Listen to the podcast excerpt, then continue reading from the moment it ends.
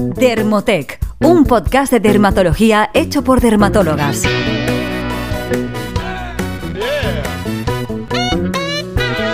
Hola, bienvenidos todos a un nuevo podcast de Dermotec, un podcast de dermatología hecho por dermatólogas. Yo soy la doctora Inés Escandé y hoy estoy aquí con la doctora Sara Gómez. Hola Sara, ¿qué tal? Hola Inés, ¿cómo estás? ¿Qué tal? Muy bien, preparada para el nuevo tema. Eh, por supuesto. Que es un tema que nos gusta muchísimo y bueno, vamos a, directamente a introducir la toxina botulínica. Bueno, pues nada, es un, es un, tema que tiene siempre éxito, ¿vale? Entonces, para empezar, vamos a dar unas pinceladas así un poco históricas. A ver, conocemos la toxina botulínica desde hace muchísimos años y de hecho en los años 80 se demostró eh, su efectividad para el tratamiento del estrabismo, que es una enfermedad oftalmológica. Y luego en el año 2002 fue cuando se aprobó su uso para tratar las arrugas del entrecejo y de la frente, que es lo que a nosotras nos interesa hoy. Se considera además que es el procedimiento estético más demandado a nivel mundial. A mí esto me sorprendió un poco, la verdad. No sé si esto te ha pasado, porque... Sí, sí, sí. Yo cuando miré las estadísticas me quedé alucinada de la cantidad de gente que utiliza toxina eh, en el mundo. Claro, yo siempre había pensado que igual el ácido hialurónico, no sé, igual es, bueno, es igual de popular, pero bueno, a mí no, no dejo de sorprenderme, la verdad. Yo creo que es que la gente habla más de ácido, pero eh, la cantidad de gente que utiliza toxina de forma repetida es brutal. Sí, sí, sí, esto lo vemos en nuestras consultas. Bueno, eh, además la toxina se popularizó eh, sobre todo por el uso de las redes sociales y en 2017 fue portada de la revista Time, que aunque es una revista que en España no leemos demasiado, eh, lo, que se, lo, que, lo, que publicaban era una imagen de una navaja suiza donde los instrumentos de la navaja eran jeringuillas de Botox. Es porque se hablaba de la toxina como el fármaco para tratarlo todo y realmente veremos más adelante que más o menos eh, es así, ¿no? ¿no? No, íbamos muy desencaminados.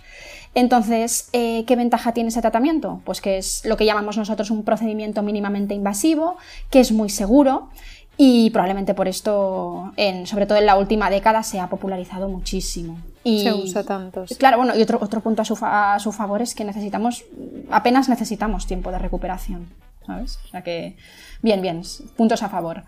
Eh, además se considera que es un sector en auge porque en 2019 generó un volumen de mercado de 4.800 millones de dólares a nivel mundial y se pronostica que en 2027 generará unos 7.700 millones de dólares. Yo no sé si después de la pandemia esto va a ser así o no. No sé qué piensas, Inés, pero tengo mis dudas. Mm, yo, bueno, eh, no lo sé. Yo realmente en la consulta sigo viendo que la gente que utiliza el Botox eh, sigue con él. O sea, no lo deja. Ahora, nuevas, no sé si va a seguir siendo tan...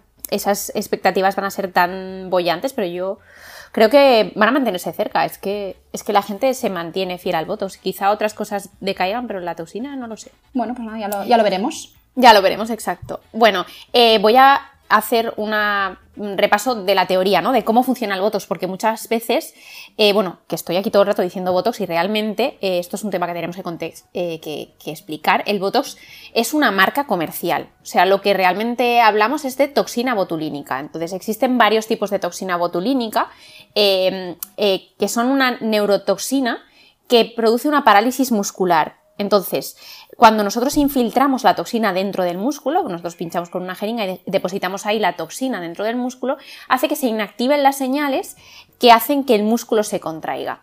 Entonces, eh, como no le llega la señal al músculo, este no se contrae y se queda paralizado. Pero ¿qué pasa con el tiempo? Pues que esta toxina realmente no produce ninguna destrucción, ni se queda para siempre, ni se va a otros sitios. Esta toxina con el tiempo va desapareciendo. Entonces, después de llegar a un máximo de efecto de parálisis en el músculo, que es en torno a los 7-10 días desde que, se, desde que se infiltra en el músculo, a partir de entonces, ese nervio que estaba sin emitir señales empieza a producir como unos brotes, como si fueran los brotes de una planta, y se empieza a recuperar poco a poco. Y a partir de los 3 o 4 meses realmente ese nervio ya funciona con total normalidad. Entonces es ahí, a partir de los 3 o 4 meses, cuando empezamos a ver otra vez que el músculo vuelve a contraerse, ¿no? Entonces, em, lo que decíamos, que realmente esto es la toxina botulínica. Botox es un tipo, una marca comercial de toxina botulínica tipo A, que es la que normalmente utilizamos para temas estéticos, la toxina tipo A. O sea, es la con la que nos tenemos que quedar nosotras, ¿no? Eso es, eso es. Bueno, Inés, después de, esta parte tan teórica, entramos ya un poco en lo que nos interesa, que sería hablar de las indicaciones. ¿Dónde y para qué utilizamos el Botox? Pues a ver, la toxina botulínica está indicada, no quiere decir que no se utilice eh, para otras aplicaciones, pero está indicada en medicina estética eh, para tratar las arrugas del entrecejo, las arrugas de la frente y las de las patas de gallo. Claro, esto es cuando, cuando miréis la ficha técnica o si, miraseis las... Eh, como el prospecto ¿no? de la toxina, os vendrían estas indicaciones, aunque tiene muchas más, pero bueno, normalmente en ficha técnica, que es lo que tú querías decir, yo creo, ¿no? Es, Exacto, es, lo que viene como en el prospecto de, la toxina. Exacto. Bueno, ¿y cómo la utilizamos? Pues eh, la, toxina a día de hoy se, comercializa en formato polvo, está incluido en un vial, entonces lo que hacemos es reconstituirlo con suero, inyectamos cierta cantidad de suero eh, y entonces eh, inyectamos el producto directamente en el músculo, que es lo que explicabas tú antes. Y la ventaja que tiene, pues que es un procedimiento muy rápido y, que además es muy tolerable. Y, nos podemos incorporar a nuestra vida al momento. Aunque los efectos se empiezan a notar a partir de los tres o cinco días, eh, la, parte positiva es que es que bueno, es que no, no, no, nos aparta de, nuestra vida. Claro. Y, los efectos duran hasta, hasta seis meses, más o menos. Cuatro o seis meses, depende un poco de la zona, de la fuerza que tengamos en el músculo, de si nos hemos inyectado antes toxina. Claro, yo creo que esto es una de las cosas que la gente tiene miedo, ¿no? De, y además es una cosa que a mí me sigue pareciendo curiosa, yo no sé si es una estigmatización en torno al, nombre de toxina botulinica, pero la gente sigue diciendo, oye, por favor, quiero que no se me note, ¿no? Cuando que nadie sepa que me he pinchado. Entonces, bueno, eh, no pasa nada. La mayoría de veces no se nota, o sea, y te puedes incorporar a tu vida normal, puedes ir a la consulta, igual eh, puedes tener alguna marquita, pero normalmente no se nota nada. Y... No tú te refieres a que no se nota el pinchazo, porque... Exacto, ¿no? Al fin, ni el efecto, el efecto tarda Depende, depende, o sea, lo que, lo que buscamos es una relajación de la mirada, claro. pero, o sea, eh, no, no, no, se nota el procedimiento, no hay un tiempo de recuperación. Eso es. Lo que sí que, por supuesto, relajamos la mirada, eh, puede ser incluso que notemos el párpado menos caído, la zona de la frente más relajada.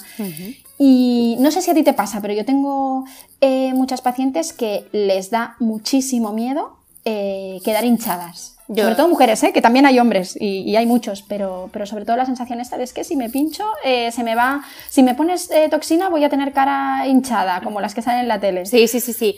Es que yo creo que sigue habiendo errores. O sea, el otro día estaba leyendo una revista y entonces había un famoso que había hecho una. que era realmente maquillaje, ¿no? Que tenía la cara como totalmente cambiada por efecto del ácido hialurónico, que en este caso era maquillaje, o sea, no era real, y entonces decían, es que este, este señor se ha pasado con el Botox, y yo decía, pero esto es un error, o sea, el Botox no, hincha, o sea, es que la gente sigue... Esto es muy habitual. Sigue equivocándose, el Botox no se nota, de verdad, o sea, realmente estás mejor. Bueno, esto siempre que se, que se ponga correctamente. Luego hay mucha gente que, que, le da miedo, al menos la primera vez, porque consideran que es un tratamiento que engancha y que vicia. Y esto eh, yo pienso que lo, que lo que realmente nos engancha es vernos bien, vernos buena cara, la mirada descansada. No sé si a ti te pasa, pero esto me lo dicen muy a menudo. También yo creo que ocurre que cuando empieza a perderse el efecto de la toxina, eh, cuando empiezas a arrugar de nuevo, se, se, ve como un empeoramiento, ¿no? Entonces es lo que yo creo que a la gente le choca y dice, uy, estaba mucho mejor antes. Bueno, no. Simplemente es que tenías eh, esa parálisis que luego cuando se recupera pues vuelves a, lo previo. Exacto, excepto si vas haciendo muchas reinyecciones que de alguna manera entrenas a tus músculos para que se muevan de una determinada manera, pero el efecto es reversible, sí, sí. Y en cuanto a las contraindicaciones, Inés. Bueno, eh, contraindicaciones como siempre, el embarazo, contraindicación de casi cualquier fármaco porque realmente evidentemente no se pueden hacer ensayos clínicos. Entonces... ¿Y lactancia? Vale, este es un tema difícil. tema complicado, ¿eh? Exacto. A ver, yo creo Creo que debemos decir que esto es un podcast de información, pero por supuesto nosotros no pretendemos en ningún momento decir, dar ningún consejo médico, para eso hay que ir a un sitio y, hablar con el dermatólogo o la dermatóloga cara a cara, ¿no? Pero bueno, en la lactancia, Indicado realmente no está, por supuesto no está en ficha técnica, eh, no se han hecho ensayos clínicos, ocurre lo mismo que con el embarazo, pero ¿qué pasa? Que como llevamos tanto tiempo utilizándolo en tantas aplicaciones, se ha utilizado en muchas mujeres lactantes y se ha visto que prácticamente no pasa la a la leche materna y por lo tanto es seguro durante la lactancia.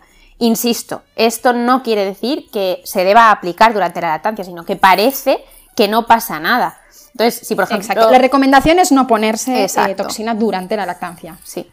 Sí. Que quede claro, ¿no? Eso es. ¿Y qué más contraindicaciones? Bueno, es, eh, insisto, sí, más, más contraindicaciones hay muy poquitas. Estaría la enfermedad neuromuscular, o sea, pacientes que tienen o antecedentes familiares de primer grado, o bueno, de segundo grado, pero normalmente muy cercanos, o antecedentes personales de enfermedad neuromuscular, eh, como la miastenia gravis, por ejemplo. Son muy raras, Y esto hay que la decirlo, son muy poco sí, habituales. es muy infrecuente.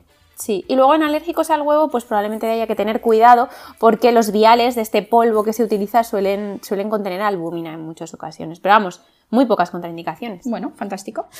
¿Y para qué utilizamos la toxina? Aparte de, para, para las implicaciones que comentábamos, ¿no? de tratar sobre todo el tercio superior de la cara. Pues los dermatólogos lo utilizamos a menudo para tratar la hiperhidrosis, que es la sudoración excesiva que vemos en axilas, manos y pies. Sobre todo en axilas, porque en manos y pies, eh, aunque es efectivo, es un tratamiento que es doloroso y dura poco. Entonces, eh, sí que en los últimos años han salido tratamientos nuevos de los que os hablaremos más adelante, pero bueno, podemos tenerlo en cuenta. Hay personas que, que por el motivo que sea no pueden realizarse otros tratamientos, pues es una opción. Luego, eh, el bruxismo, que es esta contracción intensa de los maseteros que muchas veces nos pasa pues, en periodos de estrés o simplemente eh, es porque tenemos tendencia. Esto lo suelen tratar los cirujanos maxilofaciales y habitualmente, si no se trata correctamente, que hay otras formas de tratarlo, por supuesto, pues podemos tener problemas dentarios o de oclusión. Y luego es un tratamiento estrella para las migrañas y ciertos tipos de cefalea. Esto lo hacen mucho los neurólogos y suele funcionar bastante bien y además, pues lo que comentábamos, es un tratamiento seguro. Y existen otras indicaciones menos conocidas como la incontinencia urinaria, entre, entre otras. ¿eh? Sí, bueno, hay, hay muchas más, ¿no? Pero también hay otra, eh, no es que sea una indicación, pero que está, se están viendo muy buenos resultados en muchos ensayos clínicos en personas con, con depresión. Por supuesto, estamos hablando de una enfermedad muy compleja que normalmente hace falta eh, tratar con los tratamientos más habituales, o sea, desde fármacos antidepresivos, terapias, pero en muchas personas con depresión se está viendo una mejoría de los síntomas después de la inyección de toxina botulínica.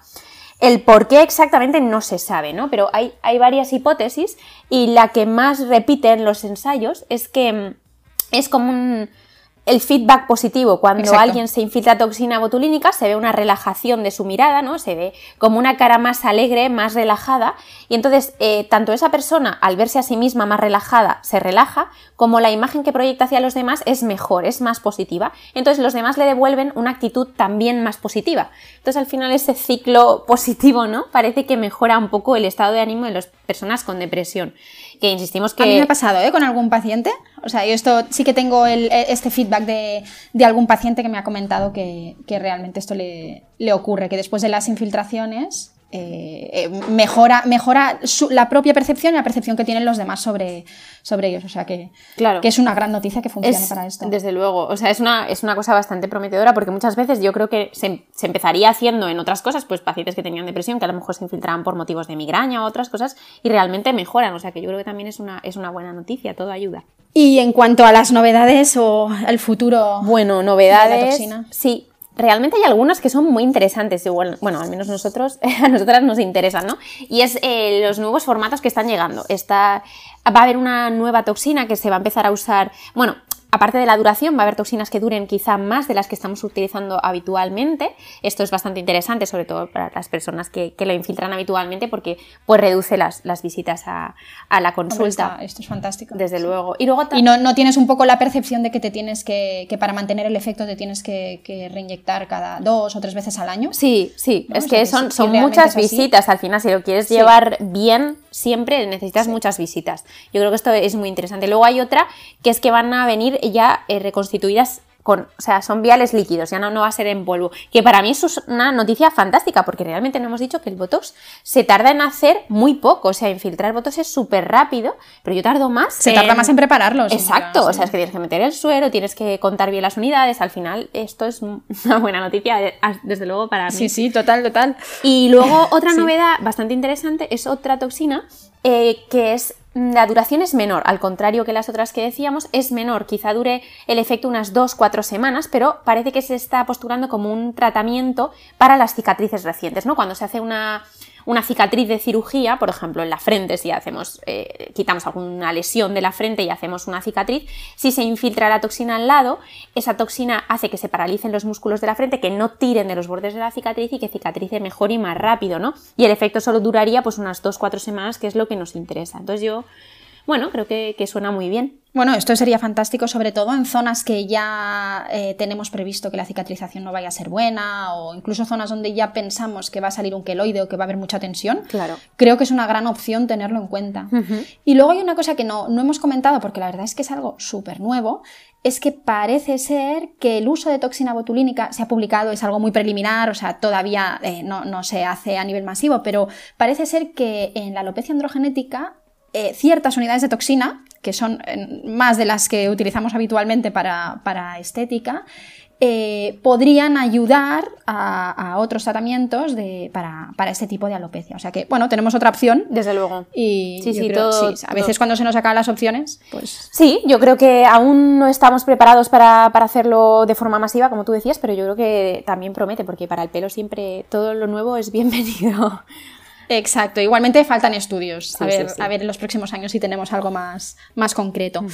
Pues nada, nuestro episodio eh, acaba aquí. Os queremos dejar nuestra recomendación, que es un libro que se llama La Biblia del Cuidado de la Piel, de una dermatóloga inglesa eh, llamada Anjali Mato, que podéis encontrar en Instagram también, porque es muy activa y os lo dejaremos también en nuestras notas del podcast, en, en nuestro blog y nos habla un poco sobre qué es la piel, la anatomía de la piel, qué cosméticos en principio debemos utilizar o cómo actúa cada uno. La verdad es que es bastante fácil de entender, nosotros nos lo leímos rápidamente y es recomendable para todos los públicos, incluso para dermatólogos.